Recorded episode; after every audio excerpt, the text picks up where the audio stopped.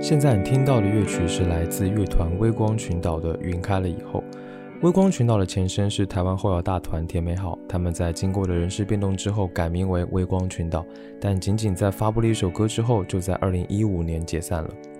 那《云开了以后》这一首歌我非常的喜欢，它有着非常好听的旋律线，还有让人熟悉的这种后摇的结构，一切都是那么的熟悉又舒适。这首歌的画面感就像是云开了之后发出了不同的声响。闪烁着不同的色彩，形成了一片透着微光、掺杂着回忆、难以言喻的风景。如同他们所说，我们在生活的烟雾当中找寻出口，与变化万千的世界一起缓缓升空，拥抱前所未有的开阔与平静。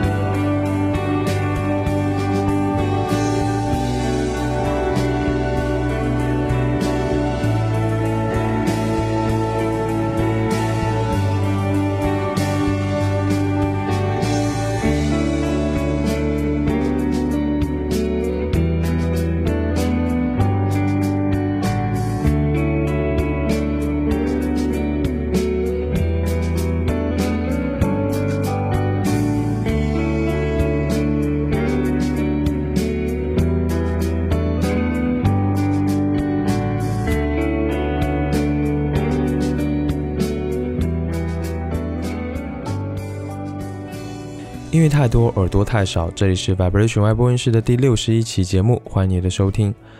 如果你完全没听说过后摇滚，又或者你对后摇滚只有一知半解，但是呢，你又充满了兴趣，你可以先去听外播音室的第五期节目。我想听完之后，你也许会对后摇滚有更深的了解。那今天这期节目呢，聊一聊几支我最喜欢的台湾后摇团。我开始听后摇大概是十年前，我还在读大学的时候，所以呢，真正对我影响比较大的。或者真正让我喜欢上台湾后摇的一些乐团，都是比较老的乐团。如果你对台湾后摇有一点的了解的话，会发现今天这期节目我分享的都是比较有名的一些，都是比较经典的一些团啊。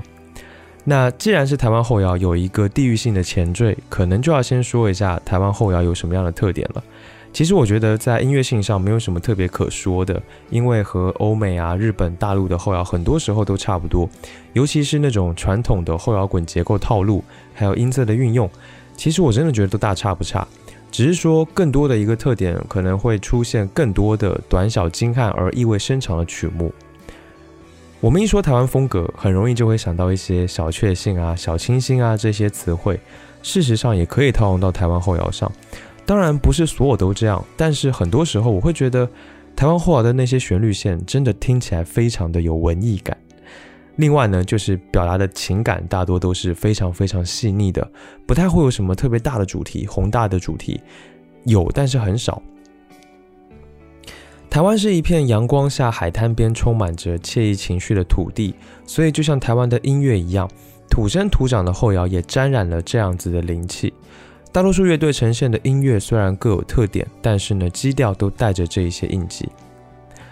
当然啦，很多人都会说，就是现在感觉后摇听起来真的是有一种无病呻吟的感觉，尤其是台湾的后摇。我发现好像我们越长大，就越会注意自己是不是太过于矫情，是不是有为赋新词强说愁的这样子的一种感觉，会很注意这一点。不过呢。嗯，对于我个人的感情而言，因为我刚开始听后摇就是在大学的时候，那个时候呢，我还是一个充满感性的人，那现在是一个拼命挣扎要更多更多理性的人，所以差别还是蛮大的。所以天哪，我真的怎么说呢？就他妈的，我真的好怀念自己的无病呻吟，就是那一个忧伤的自己，那个浪漫的以为破碎的自己。所以当我在重新听这些后摇音乐的时候，我就会想起那时候的自己，也会想起那时候发生的很多事情，甚至那时候的一些脑海当中很多我还残存的、还留下深刻印象的一些画面。嗯，所以今天分享这一些台湾后摇，其实也是在分享那一个非常有情感的那一个非常让我觉得怀念的一个自己给你们吧。好了，不说那么多了，接下来呢就正式开始我们今天的音乐之旅吧。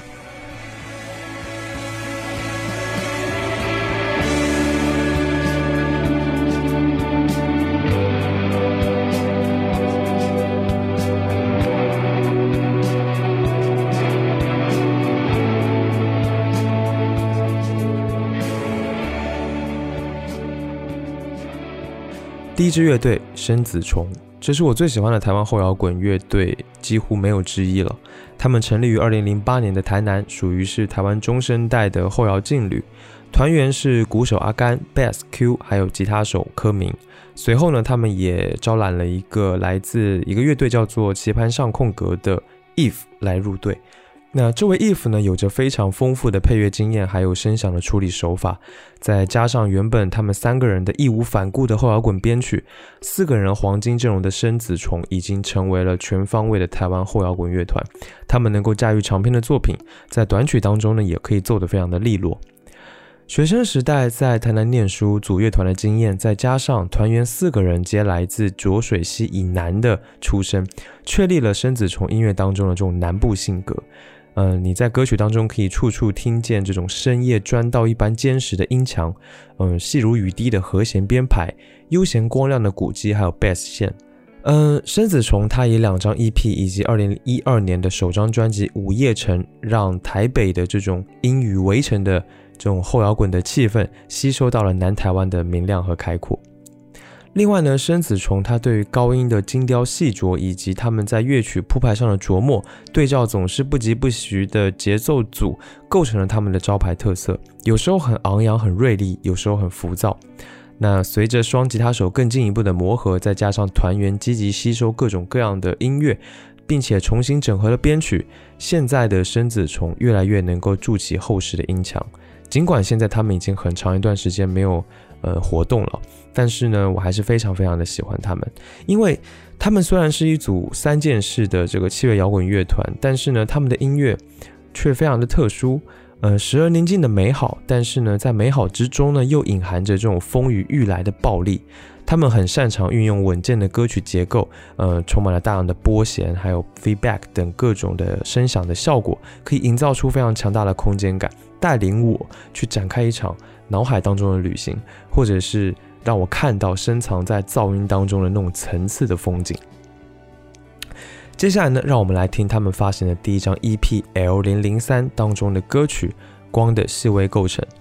我一听到这一首歌，我脑海中就会浮现出一个不知道是我什么时候的一个画面：我坐在摇摆起伏的公交车上，塞着耳机听这一首歌，看着窗外明亮的街道，但是我的心却无比的沉重。我想，他们安静且确实的传达出了自己的声音，这些音符都将化为诗句，在耳边流连徘徊。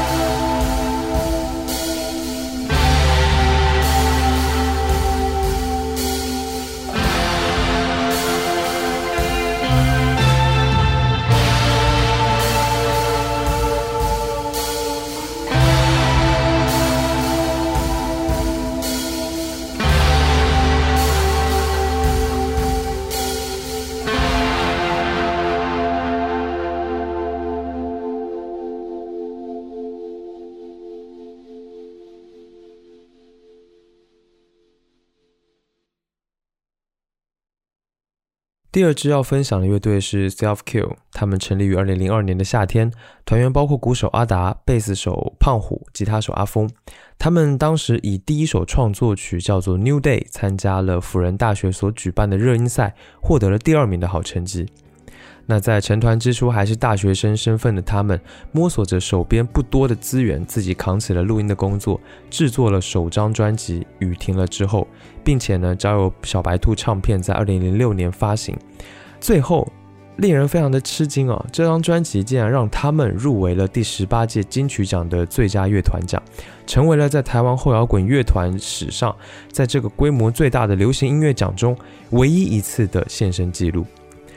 那这一张专辑，他们的第一张专辑，他们的封面是一只呃倒放的小红伞，这是当时这支年轻乐队给人的印象，简洁平顺，但一旦张开却又充满了刺点。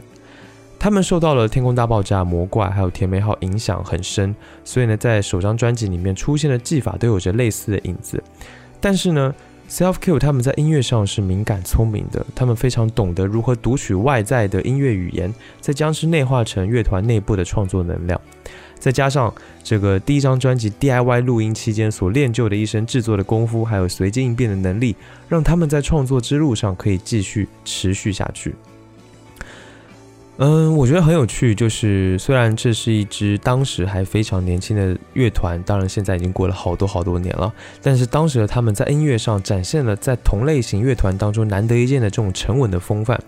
双吉他各自带着非常独特的音色奔驰，默契十足的去铺陈丰富的旋律，高低起伏的音压流窜在耳畔，还有爽朗的鼓机带着令人振奋的弹跳力道，情绪。从来不流于过度的铺陈，这是一个非常厉害的一个表现力。那么从雨停了之后，一直到二零一二年的第二张专辑《公路白》之间，这一支给人内向寡言印象的乐队，其实正进行着一场沉默的革命。包括从学生到上班族身份的转换、音乐内容的推进以及团员的变更，这么三大件非常重要的事情，他们酝酿了六年，终于推出了第二张专辑《公路白》。这张专辑还蛮特别的，因为他们从制作的一开始就决定找另外一支后摇乐团，叫做阿菲西亚的小花来担任制作人。阿菲西亚，等一下我们也会介绍到。那小花和团员们共同来讨论音乐的内容，所以这张专辑加上这个本身制作人的功力就非常好，再加上合成器、钢琴，甚至是长号和小号的助力，让这张专辑成为了听感非常非常不一样的后摇滚专辑。Self Kill 除了在气氛的铺陈、音量的堆砌上琢磨之外，客席的乐手也会适时的补上充满自由感的管乐，成为了这张专辑最大的惊喜。下面呢，让我们来听他们第一张专辑《雨停了之后》当中的台湾后摇滚经典名曲之一的乐曲《妈妈，我考试考一百分》。这一首歌是台湾乐团史上数一数二古怪的曲名，而且更古怪的是，听完歌之后的那种淡淡的哀伤。也许听完之后，你反而能够理解这个曲名的逻辑是什么了。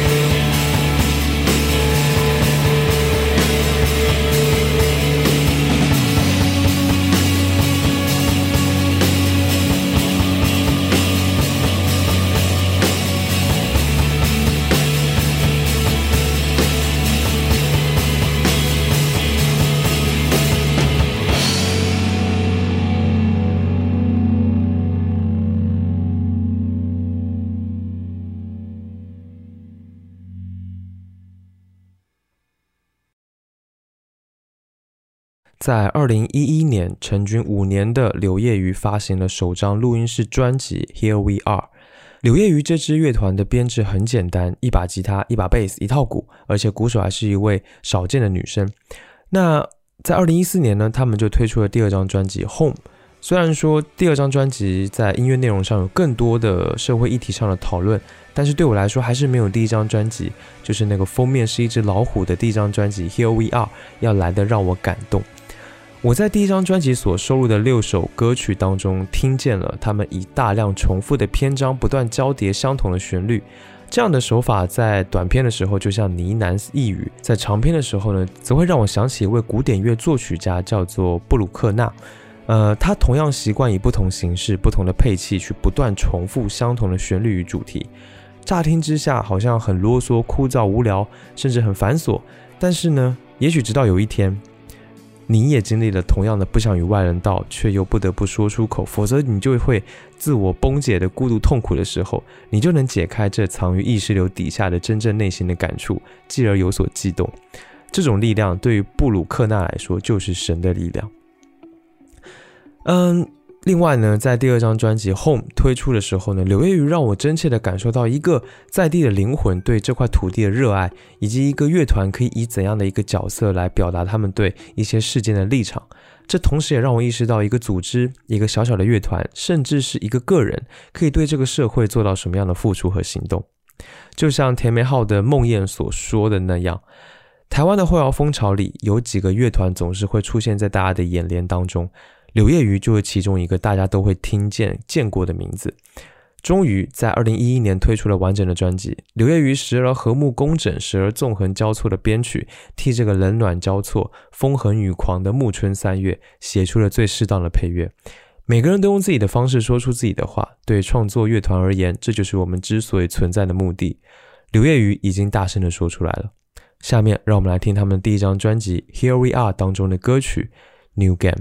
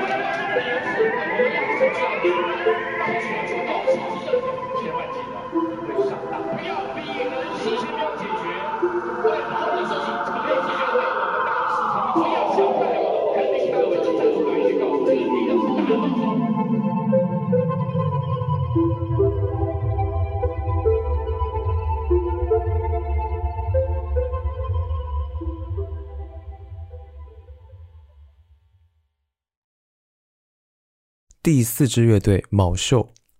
卯兽其实是一个宇宙星团的名字。那跟大多数后摇滚团体一样，没有太多的言语和固定的意义。这支乐队呢，在二零一三年的六月，呃，成立于台湾的高雄市。成员有鼓手陈恩、贝斯手明佳、吉他手，还有他们的采样手叫林转，还有另外一个吉他手叫做花花。在二零一四年的时候呢，他们推出了 M 四五这一张 EP，是他们二零一三年到二零一四年的一个成长的里程碑，包括了他们从乐团草创到开始演出到那个时候的一切，记录着他们在那个过程当中触发了各种事情，包括思想的转变、环境，还有大家对他们的影响。嗯，他们的音乐非常的简单悦耳，结构很清晰，有重量感，而且很难得的也是他们的心态能够非常的沉稳和自如。那他们的音乐能够让你想象自己在太空宇宙当中没有重力的漂浮着，沉浸在后摇的音乐真空当中，释放自己积累的情绪。下面呢，我们就直接来听他们在这张 EP 当中的歌曲，一起上太空吧。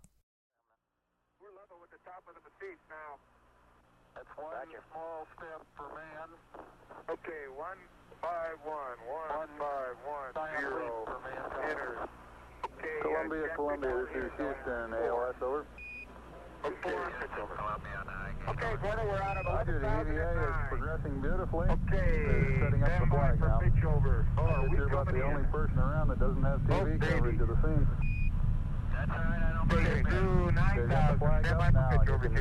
8,000. I'll give it to you. Getting a PV picture And there's Houston.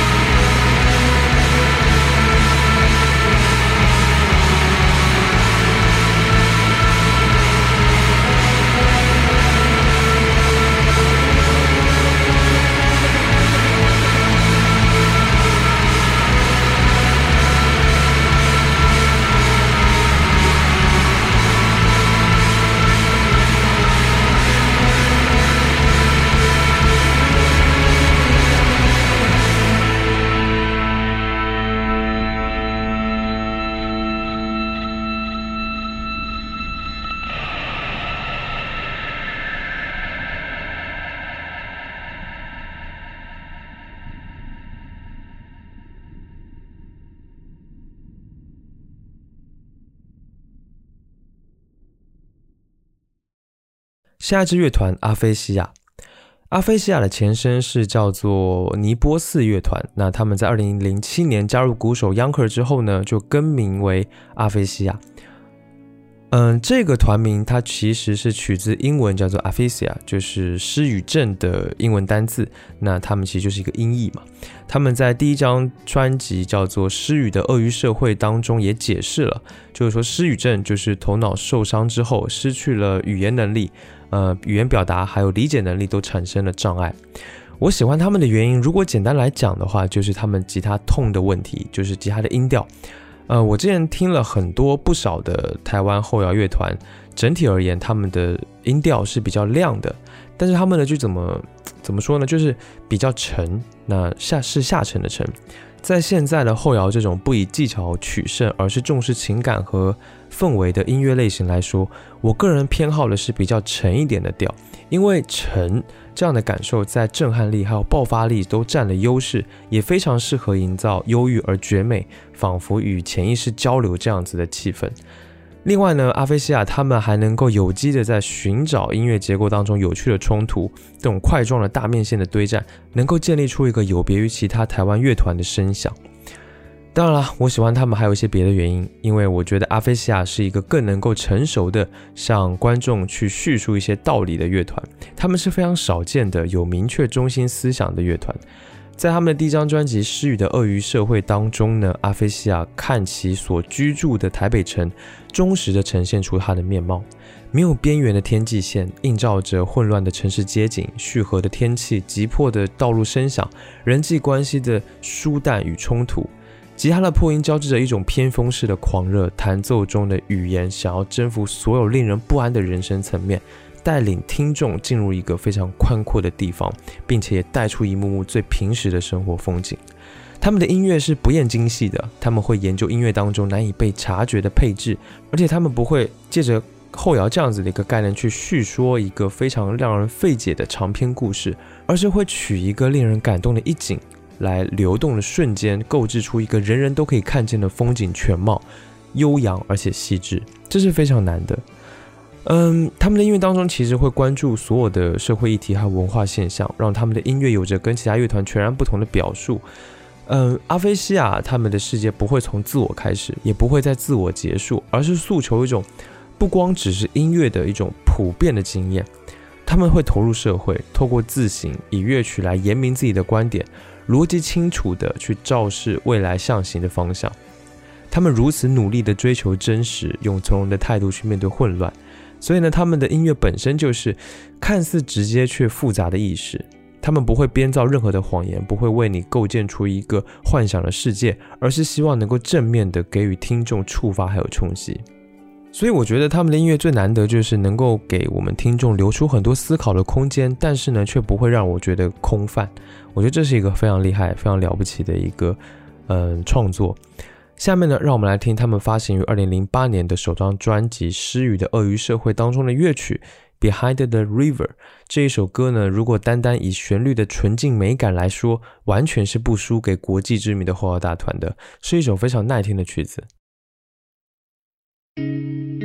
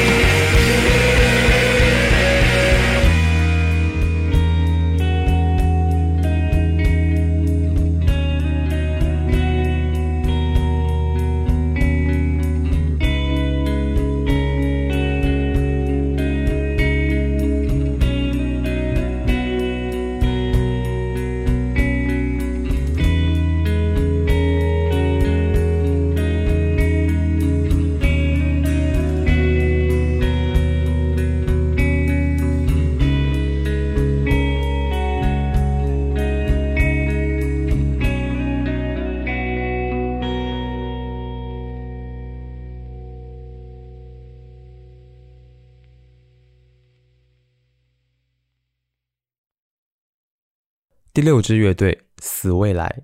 这支乐队成军于二零一四年，是比较新的一支乐队了。那他们用摇滚乐的传统编制，打破了对摇滚乐的想象，这一点就非常的后摇。他们孪生兄弟般的双吉他声线对话，再加上如同巨人脚步般巨大沉重的低音贝斯，还有错综复杂的这个鼓声，还有合成器的声响，以后摇为基底去融合电子音乐的这种跳舞的节奏，而且还有很多这个数学摇滚的元素。堆砌出了只属于他们自己的这种多元的音乐世界，我还挺喜欢这一支乐队的，非常非常好听。他们在二零一七年的时候发行了一张专辑，叫做《未知剧名》（Unknown God Name）。嗯，Unknown 在这个地方就被引申为不为人知的意思，就像每一位不知、呃不具名的小人物。那故事其实是陈述一个身为人类对于存在的不安还有困惑。而我们究竟是要怎么从一个未知的状态当中去摸索出生命的轮廓，进而有了模样？而这个模样呢，就让我们有了自己的名字，而生命此时就诞生了意义。这是这样的一个专辑当中的一个概念吧。其实我觉得他们其实应该说他们的个性对人类是冷漠的，但是对世界却充满极大的爱。所以他们想用自己的方式来将世界达到理想中的和谐。带着这样子的心情，他们踏上旅程去追寻自己在世界上的定义，我觉得还是蛮有意思的。当专辑的概念将角色化为旋律，把节奏化为情绪，并且以此作为他们辨识的基础，让听众可以借由这个流动的音乐来发掘故事的分镜，是一个还蛮有意思的一张专辑。那下面呢，我们来听这张专辑当中的歌曲，叫做《务实的悲观论者》。这一首歌呢，让我感觉到了对世界的爱，还有对人类的恨，然后这两种不同的情感产生的矛盾被体现的淋漓尽致。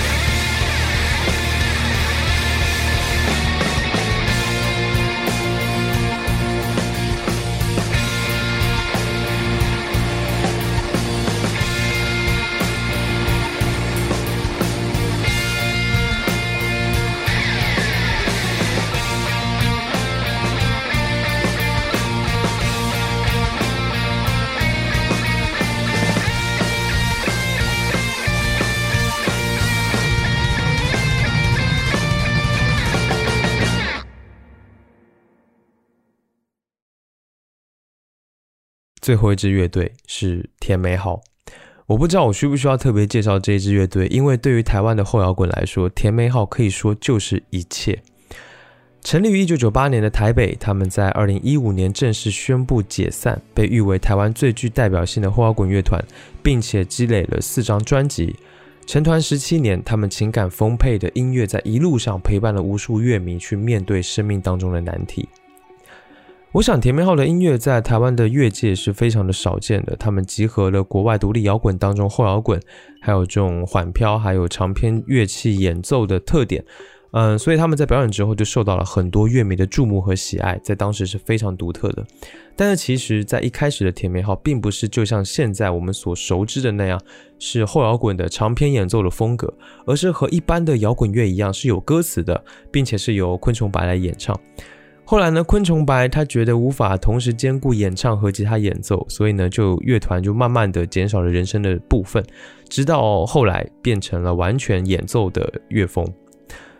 我想甜美号真的算是台湾最具时代感的摇滚乐团了。虽然他们做的是后摇滚音乐这样子的形式，让一般的听众有就是没有办法听的这种 乐曲的长度、洋气主副歌的 ABA 的曲式，还有像这种织绣花布般的细密的去构建旋律和肌理，层层堆叠之后的这种爆发的情绪，还有高潮退烧下来之后的非常冷漠的、非常硬的这种段落。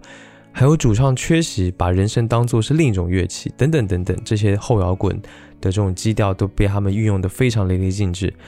嗯，台湾其实没有西方摇滚乐的发展历程，那本土的乐团同时要面对西方各种风格的冲击和洗礼，各自咀嚼生命经验，从而去创作。此际如何辨别浮光掠影，双脚能够直朗朗地踩穿流沙，站牢在台湾的土地上，又要摆脱大众的魅惑和陈腔滥调，本身就是一件可以说，我觉得真的是英雄的事业。所以，孤独、黑暗和迷惘这三个关键词可以说是贯穿了他们乐团的始终。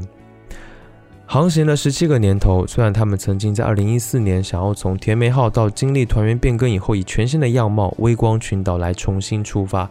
但是仍然在过了一年之后宣布解散。这支堪称台湾后摇史上影响力最大的乐团，最终仍因团员在理念与步调不一致的情况之下决定停驶了，令人不胜唏嘘。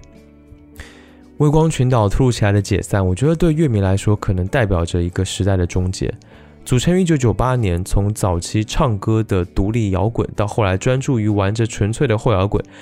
甜美号留下了是不是少了什么？谢谢你提醒我。等多张经典的专辑还有单曲，他们总是带着透亮的旋律以及令人屏息的这种现场能量，不仅是一路上陪伴着无数的乐迷，更是进而影响了许多后起之秀，带着憧憬就此踏进了音乐的世界里去。包括前面提到的阿菲西亚和 Self Kills，他们都曾经在访谈中提及他们受到的甜美号的影响。就像他们主导甜美号成立的吉他手小白昆虫白所说的那样，绝对无法再复制出另外一个甜美号或者微光群岛。虽然看不到现场的演出，但还是可以在任何时候好好的重温专辑，因为那些创作已经永远被封存在回忆里，不会变得更好，也不会变得更坏。所以就像他说的，如果我们怀念起甜美号或者微光群岛所带来的感动，就让我们借由音乐。好好的回味他们所带来的真挚感动吧。下面呢，让我们来听他们的专辑《脑海群岛》当中的歌曲《黄昏入场》。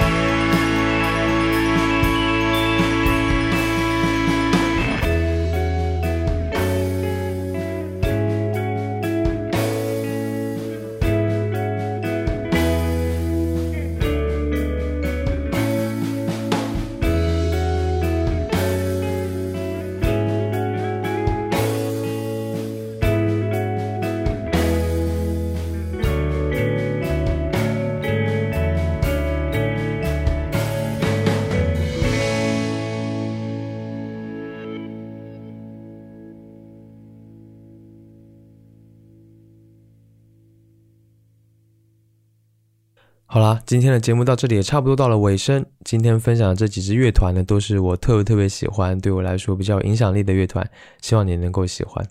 感谢你收听 Vibration Y 播音室。本节目是一档以音乐爱好者、乐迷的视角去分享音乐的播客节目。我想用自己微薄的力量，让你能够听到更多、更丰富的音乐。加入听众群的方法在官网和 show notes 当中，欢迎前去查看。官网的地址是 vibration 横杠 radio.com，v i b r a t i o n 横杠 r a d i o 点 c o m。